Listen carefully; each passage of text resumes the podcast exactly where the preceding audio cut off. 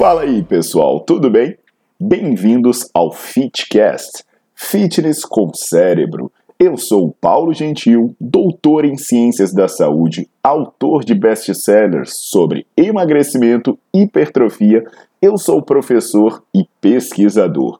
Este canal foi feito especialmente para quem gosta de cuidar do corpo, mas não descuida da inteligência. Aqui a verdade é dita com evidências científicas, doa a quem doer. Não esqueçam de seguir o canal e divulgar. E também eu convido vocês para olhar os links na descrição do canal para ver as minhas aulas, meus livros e também me buscar nas redes sociais.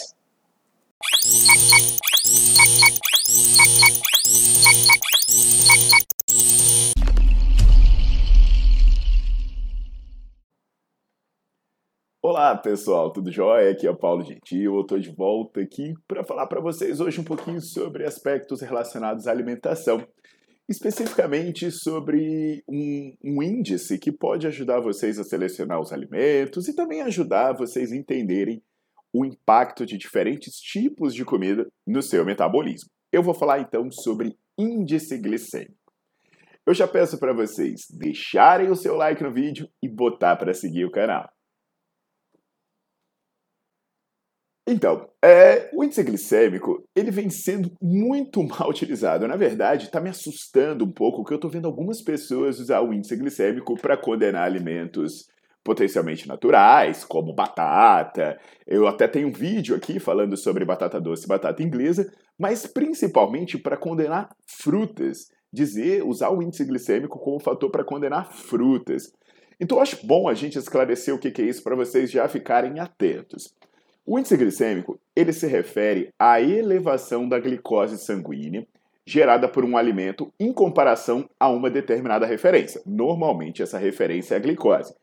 Então você dá uma determinada quantidade de glicose e aí você pega quanto a sua glicemia aumenta e aí você pega em referência a isso quantos por cento o outro alimento causa. Então, ah, é, a batata, dependendo da maneira como ela for feita, tem um índice glicêmico 70, porque ela tem 70% da elevação de glicose sanguínea em relação à glicose propriamente dita.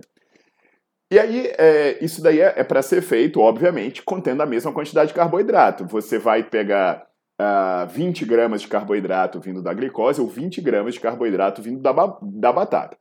Então, ou seja, deixando mais claro ainda, se um alimento tem um índice glicêmico de 60, significa que a ingestão de 50 gramas de carboidratos vindos desse alimento leva a 60% da resposta glicêmica de se ingerir 50 gramas de glicose. Como a resposta glicêmica ela é associada à insulina, né? a glicose cai no sangue, ela circula pelo seu pâncreas, ela vai entrar nas células beta, ela vai fazer com que o seu pâncreas libere insulina. A insulina pode ajudar em várias coisas muito importantes, tanto que a falta de insulina é uma doença, mas a insulina em excesso ela pode causar outros problemas. E aí, baseado nisso, as pessoas começaram a usar um índice glicêmico para condenar os alimentos, para dizer, olha, não come esse alimento porque o índice glicêmico dele é muito alto. Beleza. Entendido então que é o índice glicêmico, né? Agora, tem um outro conceito que para o mundo real ele é muito importante, que é a carga glicêmica ele é muito mais aplicável para a alimentação do dia a dia, porque a carga glicêmica ela leva em conta a quantidade de carboidrato disponível no alimento. Então, pessoal, é, vamos pegar como, por exemplo, a banana nanica. A banana nanica ela tem um índice glicêmico de 60. Aí você pensa assim, bem, o índice glicêmico de 60 é alto, né? Porque, poxa, sacarose, o açúcar de cozinha, tem um índice glicêmico perto disso. Então, muita gente começou a olhar e falar, não, não pode comer banana. Mas vamos lá. É, você pega 100 gramas de banana. Se você pegar 100 gramas de banana, você vai ter 80% de água, então a maior parte da banana é água, e 20% de carboidrato.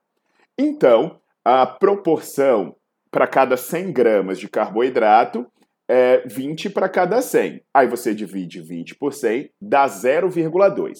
Então você pega isso, essa proporção de 0,2 e multiplica pelo índice glicêmico que é 60. Aí o que, que você tem? Você tem a carga glicêmica de 12. Então você vai comer 100 gramas de banana, você não vai estar tá comendo 100 gramas de carboidrato, você vai estar tá comendo 20 gramas apenas.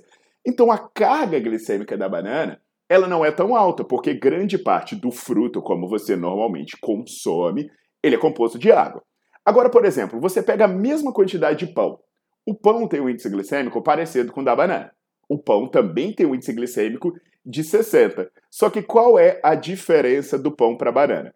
Enquanto a banana tem 20% de carboidrato, o pão vai ter 40% de carboidrato. Então aquele 60, ele agora você multiplica por 0,4. Então a carga glicêmica do pão é 24, que é o dobro da carga glicêmica da banana. Então se você comer 100 gramas de banana e você comer 100 gramas de pão, você está ingerindo coisas com cargas glicêmicas diferentes, apesar do índice glicêmico ser diferente. Então, o que, que acontece? Se você come 100 gramas desse mesmo alimento, a resposta de insulina vai ser maior, apesar dos índices glicêmicos serem similares.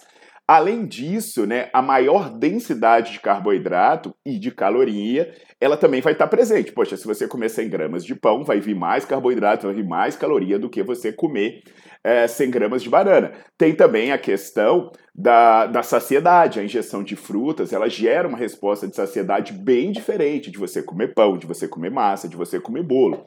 Aliás, né, o, o, é interessante é, essa ingestão do, dos carboidratos, do pão, do bolo, que parece que quanto mais você come, mais fome você sente, né? Então, eu havia alertado aqui em outro vídeo no YouTube sobre a questão da condenação das frutas.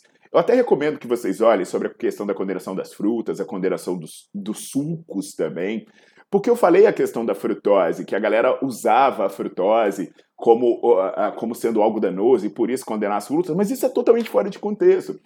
E a mesma coisa serve para quando a gente fala do índice glicêmico. Porque você comer 100 gramas de banana não é igual você comer 100 gramas de bolo. Não é igual você comer 100 gramas de, de sacarose. Não é igual você comer 100 gramas de maltodextrina.